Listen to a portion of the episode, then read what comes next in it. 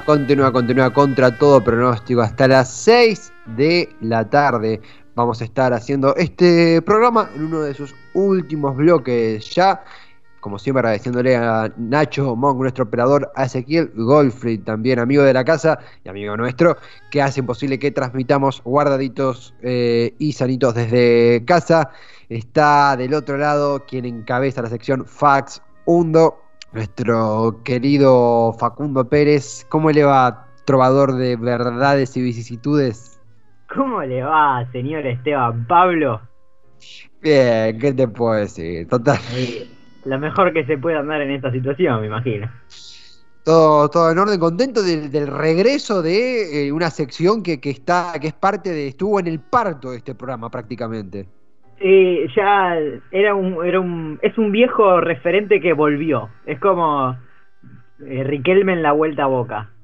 Exactamente, solamente que acá eh, no le vamos a hacer goles a Chile de tiro libre. Eh, vamos a estar. Eh, vamos a estar charlando de un pedacito de la historia nacional, esto que, que a donde se siente cómoda la sección, ¿verdad?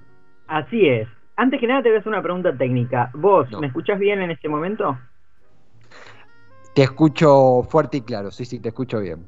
Bien, perfecto, porque eh, dado ciertas circunstancias tuve que cambiar de PC eh, y no pude chequear si funcionaba bien el, el micrófono, así que me quedo tranquilo. Em, ¿Cómo? ¿Escucha? ¿Cómo? ¿Bien? ¿Me escuchas? Qué, qué tarado, siempre el mismo chiste y el cu- caigo, boludo. Nacho, cortale. Dale, me, tranquilo. me quiero sumar a tu saludo. Igual- a- igual para tu a Nacho tranquilidad- Horta. Para, para tu tranquilidad no Ya es te- así en todas las secciones, es solamente con vos, ¿eh? Ah, bueno, bien. Sentite especial. tranquilo. Eh, y un saludo a la distancia de el Golfer, que hace rato no lo veo. Un fuerte abrazo a él. Eh, y sí, como bien decías vos, hoy te traje algunas peripecias de, de la historia, pero la encaré por otro lado, ¿sabes? Por un lado un poquito más dinámico. Viste que Mm. Sí, últimamente estuve juguetón, viste que les vine trayendo juegos, los hago competir y qué sé yo, y dije, Sí. vamos a ir por este lado. Así que te traje una trivia histórica con algunas historias que son increíbles y a ver si, si le pegás. Me encanta, me encanta, me encanta. Bien. ¿A qué viene esto? Hoy es el hoy es feriado, 15 de junio, en honor a Güemes, Miguel de Güemes, quien entre muchas cosas tiene algo que un récord, podríamos decirle, tiene un récord Guinness, tiene un, una anécdota muy curiosa, que es una de las pocas veces en la historia de la humanidad que un eh, ejército montado, simplemente eh, con sus caballos, logra tomar un barco enemigo, con cañones, con todo. Un Eh, ejército montado en un barco. Sí, sí. Hermoso. La historia cuenta que ven Liniers, luego de las invasiones inglesas, ve un, buque inglés varado en el río de la Plata por, porque bajó el agua y lo manda a Güemes, que era en esa época era simplemente un, un coronel del ejército, con eh, 20 o 30 hombres a caballo, le dice, anda y, fíjate qué pasa con ese barco. Y cuando va, se empiezan a acercar y los reciben a los cañonazos limpios, un, buque de guerra, que se llamaba Justin, se llamaba el barco, eh, y en vez de pegar la vuelta y volver, Güemes dice, aprovechemos que el agua está baja y se meten con los caballos, con el agua hasta el cuello y toman el, el buque eh, por asalto. Así que eh, se queda con, con el, como trofeo un buque de guerra inglés. A caballo, me encanta, me encanta ese plus que es eh, delicioso, el cabalgando tomando un barco, es hasta surrealista. Exactamente. Pero bueno, te vengo, a partir de eso dije, voy a pensar algunas curiosidades de la historia y le voy a llevar a, a un jueguito. Y voy a empezar con, primero te cuento una historia que es increíble. Vos me, la, la onda es que yo te la voy a contar sin dar ningún nombre. Vos me tenés que decir de quién estoy hablando. Y después, si te parece, vamos con una trivia con, con opciones a ver si le pegas a la correcta. Perfecto.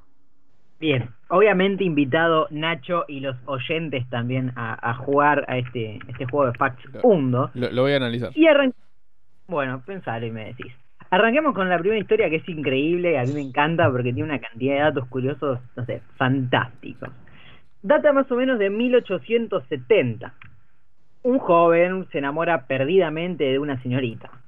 Hasta acá bastante normal todo. Empiezan a frecuentarse y el joven le cuenta de su amorío a su padre. El padre, al enterarse de este amorío, pone el grito en el cielo y sin mediar explicación alguna se opone rotundamente a la concreción de la pareja. Al mejor estilo, ¿puedo estar con ella? No. Dale, no. Dale, no. Bueno. Bien, bien, compro, compro. El hijo, sin entender mucho y dolido, decide hacer oídos sordos a su padre y seguir adelante con su romance.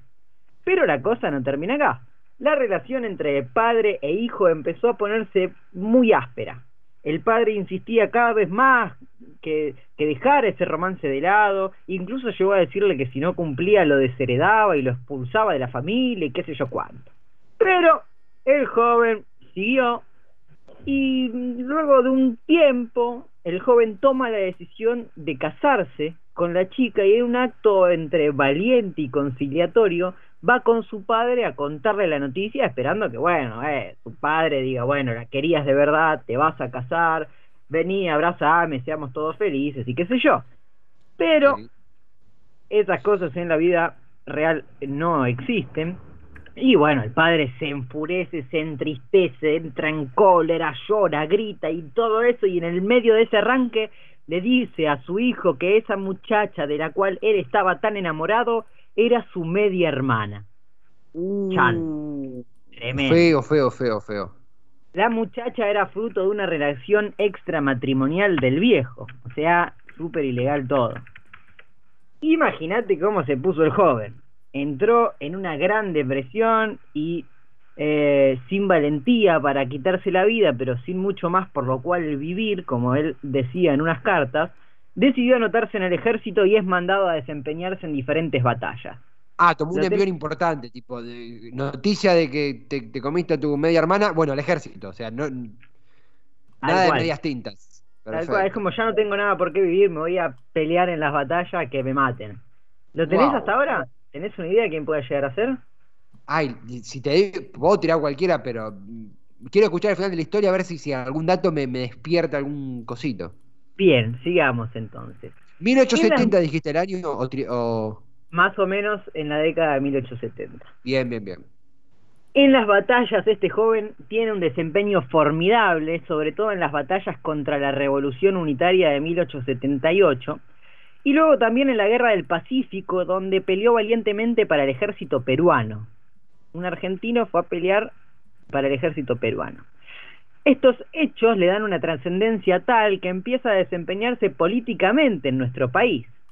Su carrera política rinde frutos rápidamente y en 1892 se presenta como candidato a presidente por el Partido Modernista a la disidente del PAN, el Partido Autonomista Nacional. Pero aparece Estaba Romero en escena... ¿Cómo? Estaba Romero. Félix. Romero Pero aparece en escena un viejo conocido, su padre. El qué PAN, forro. alto forro, el PAN frente a esta inesperada candidatura que ponía en peligro su hegemonía política absoluta, decide candidatear al propio padre del joven para la presidencia del país y así lograr debilitar definitivamente las aspiraciones del joven. Cosa que termina sucediendo ya que éste retira su candidatura y su padre se convierte en presidente de la nación. Lo tenés que tener ahora. Y ahora sí, no, es. A ver, es un apellido compuesto, ¿verdad? Sí. Eh, A ver, sí, espérame. Yo sé, yo Sí. sé que lo tenés. Tiro el último dato por si hay algún oyente ahí que todavía no lo tiene. Bien, muy bien. Tanto padre e hijo es el único caso en nuestra historia argentina que padre e hijo ocupan la presidencia del país, ya que el joven tiene revancha política y en 1910 finalmente llega a la presidencia. Tal importancia fue, tal importante fue su presidencia que en 1902 se dicta la ley con su eh, apellido que permitió el voto secreto universal y obligatorio. ¿De quién estábamos hablando, señor Chiachi? Por supuesto. Del señor Juan Domingo. No, mentira. Del señor Roque Sáenz Peña. Yo iba a decir, Exactamente. yo iba a decir Iván Moreno y Fabianesi por el apellido compuesto, pero no, parece que no. Moreno y Fabianesi, hermoso. Eh, acá, mira, me llegan mensajes. Manuelo, eh, Manuel Rodríguez nos manda y me pone Sáenz Peña, querido. Muy bien. La tenía clara también. Se ganó un auto y un pasaje a las Bahamas. Exactamente. Eh, Roque Sáenz Peña era el joven, su padre, Luis Sáenz Peña, una hermosa eh, historia que tiene amor, pero también tiene tragedia. Yo tengo un comentario acá, no voy a decir el nombre de la persona porque no, no vamos a mandarla, a, no la vamos a quemar, pero tiró alvear. No vamos a decir el nombre, voy a decir, no, no, se confundió un poquito. Es A ver, que Peña, siga jugando, que siga jugando, vamos, que se anime. A ver, eh, aprovecho este espacio publicitario para mandarle un fuerte beso a mi señora esposa, que en estos momentos está en la tierra lejana de Ushuaia, así que le mando un, un afectuoso saludo. Si, si te hace sentir mejor, está 55 veces mejor que nosotros que estamos en la en el área más caliente. Total- totalmente. Un besote gigante. Estoy hablándote y tengo un tecito en la mano con la taza de contra todo pronóstico como corresponde. No, no me puedes hacer esto, no me puedes hacer esto, no. No, no, no, no. Rompé esa taza ya, no. Eh, No. taza confeccionada por, le mandamos un beso o no, no sé si la misma... Sí, sí, Guadalupe Cardoso. Le mandamos un saludo, Wadi y Greta, que, que acá tengo, no la tengo conmigo la mía porque está en la cocina, porque no la merezco. Es tan eh, única esta taza que no la merezco usar. Exactamente. Bueno, pasamos al siguiente. Vamos, por favor, me encanta este juego. Bien, ¿sabes qué? Cuando me puse a averiguar, qué sé yo, encontré una anécdota muy curiosa y dije, che, pero esto es, esto es una fake news del siglo XIX. Así no, que Sí, me puse a investigar y di con uno de los precursores de las fake news en nuestro país. Jorge Lanata viajando en el tiempo. Exactamente. Te tiro tres nombres y vos me tenés que decir quién fue y luego te cuento la anécdota. Vamos. A. Dorrego. B. Liniers.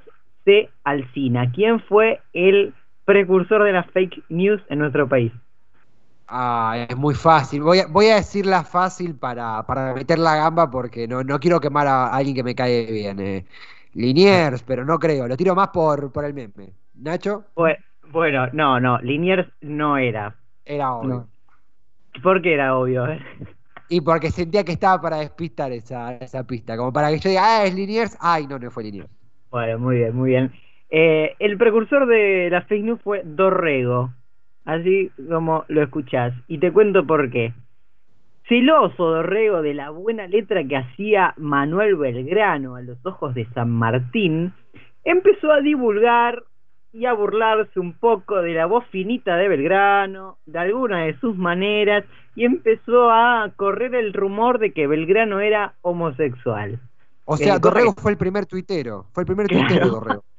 Más o menos, el primer tuitero. Cosa que estaba prohibida, obviamente, este, eh, la homosexualidad en, en esa época y quería de esta manera perjudicar la carrera política y militar de Belgrano y ascender él. Eh, Claro. O sea, finalmente una de las primeras fake news. Te la hago rápida, le salió el tiro por la culata, finalmente San Martín lo terminó deportando a Dorrego. bueno, bueno, es una respuesta, es un buen, un buen. Yo me quedaba con una respuesta más tipo de corte tuitero, pero no, lo deportó. No, Sí, no hubo no. tutía. No, no triunfó, digamos, la, la fake news. Muy bien, muy bien. Habría que empezar a hacer eso acá. No, no, no nos quedamos sin periodistas. Y más o menos, sí. Bueno, y ahora te tiro así, al tuntum, más cortita y al pie. A ver, ¿qué presidente argentino era hijo de primos? ¿Te tiro las opciones? Macri. más o menos, sí. Van las opciones. A. Bernardino Rivadavia. B. Julio Argentino Roca. C. Marcelo Tor- Torcuato de Alvear. Mm, Roca. ¿Vos, Nacho? Estoy operando, no puedo jugar. Ay, perdón. Ah. Qué chabón, qué chabón grosso. El- el- tiene una operación mientras eh, transmite un programa de radio. Em, Eh, Nacho responde Roca también. Bien, perfecto. La respuesta es Bernardino Rivadavia. ¡Ah! No, Esteban Checho. Es más, Bien. Rivadavia eh, se escribía con B larga en, en sus orígenes y él decide luego, no sé muy bien por qué, esa parte te la debo, cambiarlo a la B corta. Un tipo que No le mucho. gustaban tanto las hojas que se puso el nombre de una de ellas.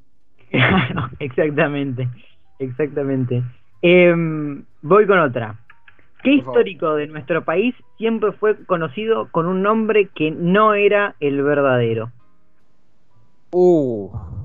Esta Eh, la puedes sacar sin opciones. ah, se me- Pero qué, qué político. Sí. Jorge Altamira. No, pero más histórico, más. Ah, yo. claro, más importante, gente que haya cambiado la historia de verdad. claro, te- Ah, te, tiro los- Dale, tenemos Ah. opciones. Bueno, te tiro. A. Hay una trampa igual, ¿eh? Pero vamos. A. Ramón S. Castillo. B. Leandro N. Alem. C. Juan B. Justo. A ver, no quiero tirar sin saber. Eh, el primero es Ramón S. Castillo. Sí. Leandro Alem. Leandro N. Alem. O eh, Juan B. Justo. Estoy casi seguro que Juan B. Justo no es. Eh, ah, pa- ah, para mí, si me apurás, te digo Alem porque el apellido me suena que es una interpretación de, de un nombre me- ma- más, complicado. No, Castillo no, es muy difícil confundirse el nombre Castillo, el apellido Castillo, el apellido Alem. De hecho, no, no, no sé. Tiro Alem, Alem. Y es correcto. ¡Eh! Leandro, te ganaste un frasco de mermelada. Para Em, mí solo genial. ¿Cómo? Para mí solo genial. Y para vos solo. A compartir con tu gatita. Em, Ah, La historia es es la siguiente. El padre de Alem era parte de la Mazorca, la, la organización parapolicial de Rosas. Y Sí. era, era un oficial de la Mazorca, no era un simple soldadito. Así que fue ejecutado públicamente, bastante, tenía bastante reconocimiento en, en la opinión pública. Y para las aspiraciones políticas de Alem no le convenía mucho tener el mismo apellido que su padre, así que decidió cambiárselo. El apellido del padre era Alén y él se lo cambia por Alem. Cambia Claro, una N. Una M por una N. Exactamente. Pero lo curioso es que esa N no es que quedó perdida en el universo, sino que es la N de Leandro N. Alem, porque en realidad Leandro no tenía ningún segundo nombre con N. Ah, que- o sea, le, le recolocaron la última letra del apellido reemplazada en un segundo nombre que no existe. Sí, exactamente. Él lo, lo dejó ahí como diciendo, yo un poco de honor a mi padre le hago, pero me cambio el apellido. Vos sabés que, aclarando que lo hice después de cuando ya estabas hablando de esto de- del padre, que ahí me dio curiosidad y ahí recién me metí a Wikipedia, eh, era masón Alem. Eh, la verdad que, que cada vez siento que los hay más masones que, que- que no masones. eh, pero cada vez que, que escucho... Peña también era masón. Que digo, ¿qué onda? Pero era- ser masón en esa época era como, no sé, che, ¿tenés cuenta en Zoom? Sí. Ah, y ahí en ese momento era, che, son masón. Eh, de hecho, acá, bueno, eh, vos sí, estábamos juntos cuando hicimos una nota muy linda con Mariano Hamilton, que era eh, autor del libro de la masonería en Argentina. La verdad que es un tema que hemos ahondado. Exactamente, sí, sí. Eh, nuestra, nuestro país, nuestra patria está formada bajo los cimientos, no, sobre los cimientos de, de la masonería. Ba- Bajo no puede ser, sobre encima también seguro. Sí, sí. Em, te no yo soy, no, no soy masón, no, soy- no te voy a más decir o lo que- menos. Más o menos, sí.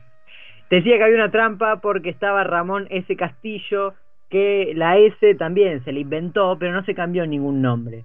El tema de Ramón era que su segundo nombre era Antonio, y si se decía Ramón A. Castillo, parecía que le decían Ramona. Entonces decidió poner Ah, una S para porque tenía ciertos problemas, no sé, ciertas inseguridades. qué masculinidad frágil, señor Castillo. masculinidad re frágil. A Sí. ver, Va otra. Esta, esta es sacable esta, ¿eh? Va. Por favor. ¿Qué histórico de nuestro país, cuyo retrato aparece en varios, varias oficinas de, de nuestro ejecutivo, eh, terminó sus días como un pobre y simple granjero inglés? ¿Granjero inglés? Sí, granjero inglés. Uh. Eh, pero, pausa. Él no era de origen inglés, ¿o sí? No, no, no. Terminó administrando una granja muy humilde en Inglaterra. Eh, ah, tengo una pregunta, pero. A ver, pregunta. ¿Tiene apellido inglés? No. Ah, pero Ah. ahí ya, ahí ya te saqué una de las opciones. Te digo las opciones. Dale. Alberdi, Álvarez Tomás, que ese, bueno, lo puedes descartar, y Rosas. Uh, me. No, no, no, no te sé, no, no- quiero caer en la tentación de ponerme a googlear. Se, se me escapa el, fin de ambos dos. Eh, eh, me, me rindo. No, no. Ya quemé una opción, así que, que me hago cargo de esa. Bueno, a ver, acá sí, señor Manuel Rodríguez, que sigue escuchando el programa y sigue jugando, nos dice por WhatsApp Rosas, el farmer, y tiene razón, fue Rosas quien llegó a ser un gran empresario y terrateniente de nuestro país. Su fortuna era enorme a tal punto que llegó a tener más de 300.000 cabezas de ganado, pero luego de su derrota tuvo que huir a Inglaterra con lo que tenía puesto, más o menos.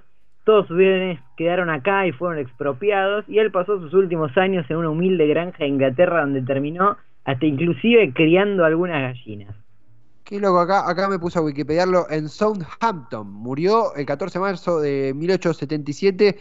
Eh, ¿Qué cosa? Próceres, próceres o personajes muy importantes de la historia de Argentina, falleciendo en suelo europeo. Eh, Sí. De hecho, tiene su. Bueno, tiene su memorial ahí en Inglaterra, ¿no? ¡Wow! Es interesantísimo. eh, llam- llamativo, además, más- mejor dicho. Totalmente, totalmente. Bueno, de hecho, como bien decías vos, no es el único que termina falleciendo en, en el exterior, ni tampoco el, que, eh, el único que termina falleciendo en, en la pobreza. Está lleno de próceres nuestros. El caso más Be- enigmático es el de... Eh, Belgrano. Enigmático no, el más característico es el de Belgrano.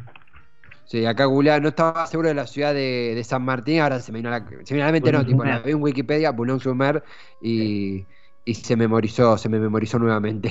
Eh, ¿Tenemos alguna más ahí? ¿Qué onda? ¿Cómo, Sí. cómo continuamos?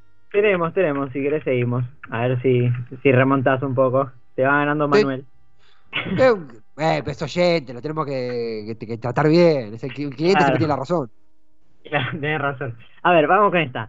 Esta es, es de pesos pesados esta, ¿eh? A ver. A ver, ¿qué peso pesado de nuestro país histórico, prócer, increíble? eh, fue hijo de un re- reconocido comerciante que resultó ser un estafador y terminó preso. Terminó preso el padre. El padre. Eh, quiero auspicia esta pregunta Jero Carolo de eh, Funky Monk, que estaba escuchando el programa y que según Nacho gritó Rosas, es Rosas al final de la última pregunta. Así que va para, para él el, el premio consuelo, que es un pasaje a eh, Tucumán, por decir una linda provincia argentina e histórica. Repetimos la consigna, ¿te parece, eh, Sí. Facu? ¿Qué peso pesado de nuestro país, prócer histórico, fenómeno, fue hijo de un reconocido comerciante que reconocido comerciante, creo que llegó a ser el comerciante más rico de nuestro país durante un periodo de tiempo, que resultó finalmente ser un estafador y terminó preso? Mm, vamos con opciones. Dale, te agrego un dato más. De hecho, eh, tal, tal, de tal magnitud fue el, el proceso que nuestro prócer se negó a reconocer la herencia que le dejó su padre. Bueno, ese dato es bien, bien. A ver, ¿qué?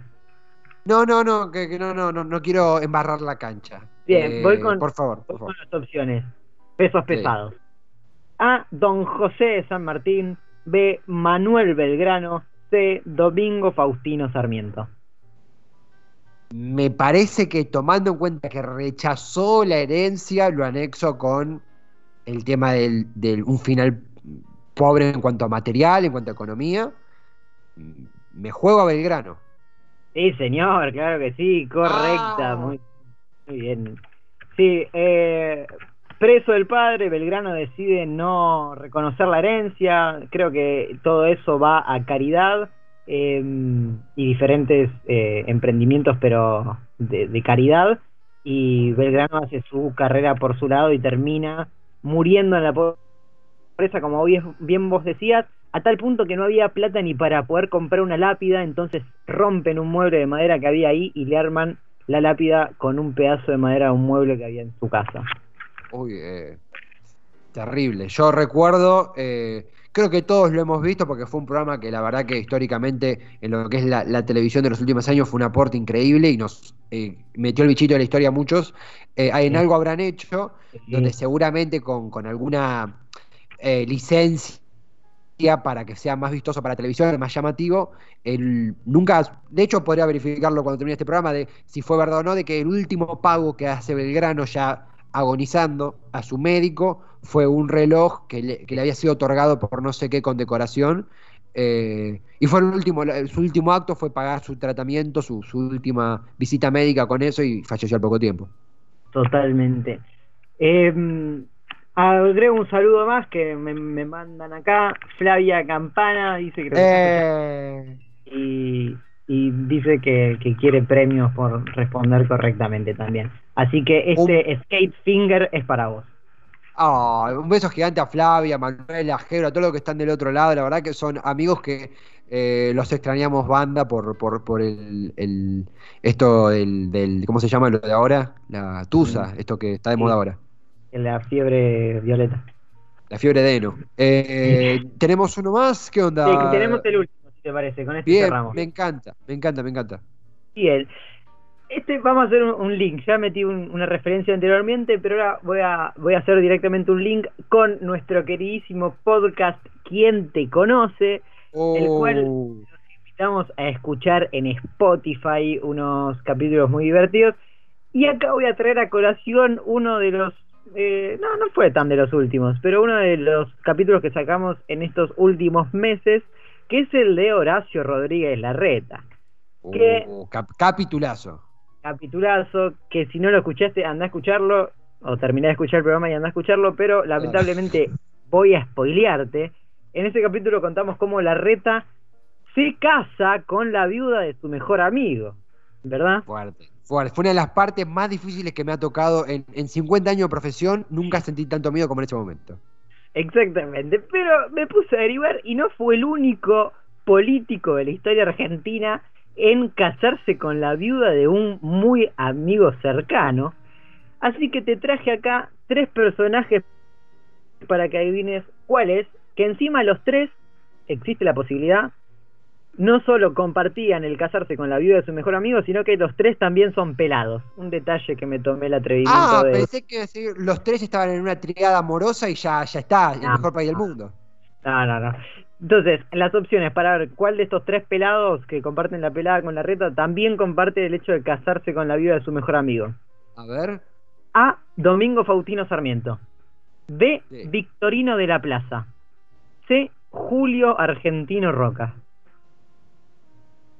Wow. Ay, a mí me. Roca me da esa impresión de tener algún muerto en el. Ah, no, sí, varios, pero no, en el placar, no, en la metáfora. Em, em, ay, no, no, no. Voy, a tirar sin saber porque realmente no, no sé. Dale, dale, adelante. Roca, Roca. No, bam, error, Ah, error. Domingo Faustino Sarmiento, señores. mirá vos que el. el- el- vos, Bueno, Sarmiento se sabe, y si no se sabe les cuento, que era un mujeriego nato. De hecho, hay cartas de él hablándole a su sobrino diciéndole que una característica del amor era que no duraba. Y bueno, era por eso que profundo. tuvo, sí, tuvo muchas mujeres a lo largo de su vida. Pero esta historia es particular. Él eh, se exilia en un momento de su vida en Chile, donde es acogido en la casa de su amigo Domingo Castro y. ¿Esa qué? Acogido, señor, por favor, Ah, señor. por favor. Es acogido en la casa de su amigo Domingo Castro y Calvo, un empresario de la minería chilena. Ahí conoce a Benita Mar Benita, sí, Benita Martínez Pastoriza, la esposa de su amigo. Y bueno, en el tiempo en el que está en la casa, comparte algunos agapés, eh, algunas mm, tertulias y qué sé yo.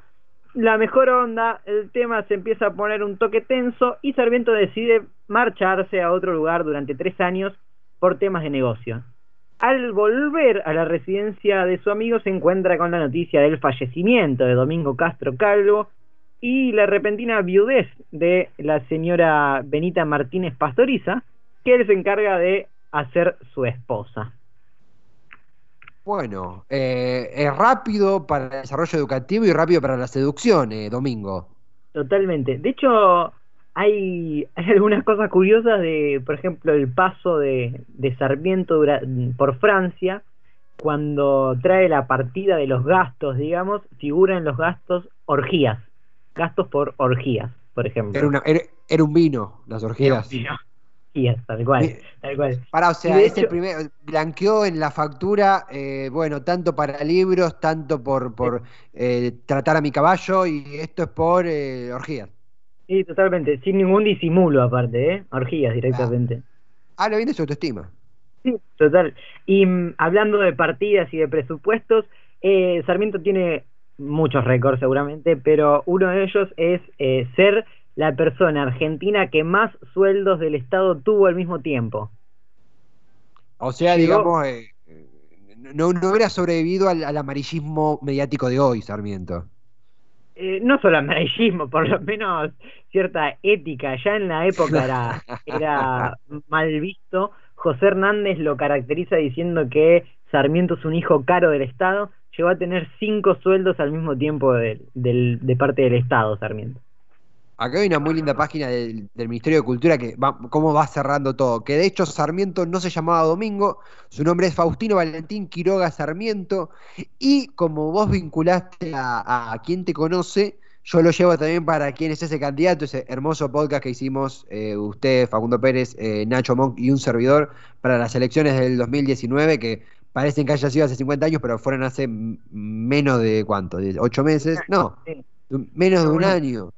Eh, Domingo eh, Sarmiento creció en la casa de su madre, Doña Paula Albarracín, que quienes conocen el podcast y quienes no se pueden ir adentrando, es uno de los capítulos más de culto. O sea, viste que un músico tiene sus piezas más sus muchachos de papel, Spinetta, y después tiene su eh, como un perro, que tiene su canción medio de culto que solamente un par de, de- de- muy acérrimos seguidores conocen. Albarracín es eso.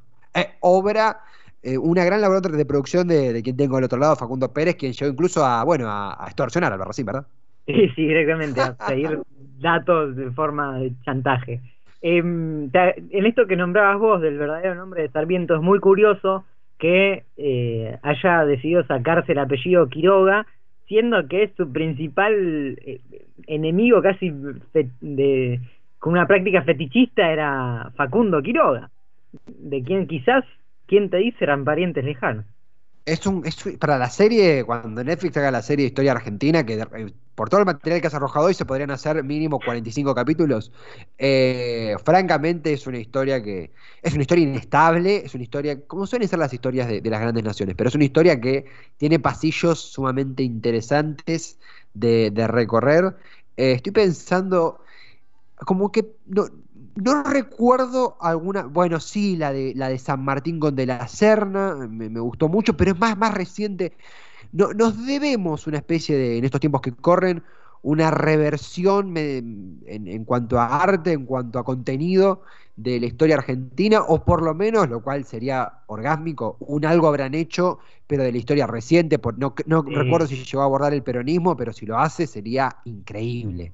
Yo creo que algo habrán hecho también estaría muy marcado por eh, la el feminismo, el, el, el- Sí. el sesgo feminista que, que atraviesa nuestra actualidad y creo que habría muchos, como está pasando en, en la caída de las estatuas de viejos próceres que traficaban esclavos, creo también que con cierta perspectiva de género, o sí, cierta perspectiva de género, hay varios próceres argentinos que serían bajados del- del pedestal. Además, y, la revalorización de roles de, de diferentes mujeres a lo largo de la historia, que no hay que ir muy lejos en el tiempo. Me animo a decir, al menos en, en en- mi experiencia, que los propios libros de texto de historia que leíamos en el secundario, si bien no eran conservadores como lo de los hace 30 años, 40 años, medio eh, escondían, escudriñaban. Eh, por último, para concluir, me gustaría, eh, justamente se me vino un recuerdo de una de mis últimas noches eh, antes de la cuarentena, que fue una vez que fuimos a una casa de escape con vuestra, vuestra esposa Martina, a quien le mando un saludo también a, a mi novia Rocío, que mañana cumplimos un año de éxitos. Ah, cochurrumines. Ah, eh, muy, un besote gigante. Que fuimos a jugar a, a, una sala donde éramos los encargados de, corregirme si me equivoco, si él no se nombraba explícitamente, salvar a Perón. Sí, sí, sí. Era salva al presidente, pero todo daba a entender que había que salvar a Perón. Hermoso, y lo salvamos. Y lo salvamos, claramente. Aclaremos, que lo salvamos. Eh, cualquiera escucha esto ahora y un par de civiles, pero lo salvamos. Pero lo hicieron con, con amor por Perón. claro. Cualquiera escucha esto y dice, estos chicos enloquecieron, están diciendo que salvaron a Perón, ya la cuarentena los hizo mierda. Claro. Facundo Pérez en ese, perdón, último, eh, digo, en, esas, en esos momentos era divertido estar encerrado. Ahora ya me lo veo de otra manera. Ahora no me puedo salvar ni a mí mismo, pero bueno. Querido Facundo Pérez, ha sido un hermoso viaje por la historia eh, nacional y celebro mucho que lo hayas hecho a través de lo lúdico, de un juego que nos ha enseñado mucho y nos ha hecho disfrutar, aprender y reflexionar. Así que te mandamos un abrazote y será hasta el próximo lunes, si te parece. Así será. Gracias a, vos y a todo el equipo de Radio Monk. Abrazo gigante, querido Facundo Pérez. Nosotros nos despedimos hasta el próximo lunes, también a las 4 de la tarde. Nacho Monk en los controles, haciendo posible que transmitamos desde casa como tiene que ser. Nos reencontramos la próxima semana. Un besote a todos, quédense en casa, cuídense. Chau, chau.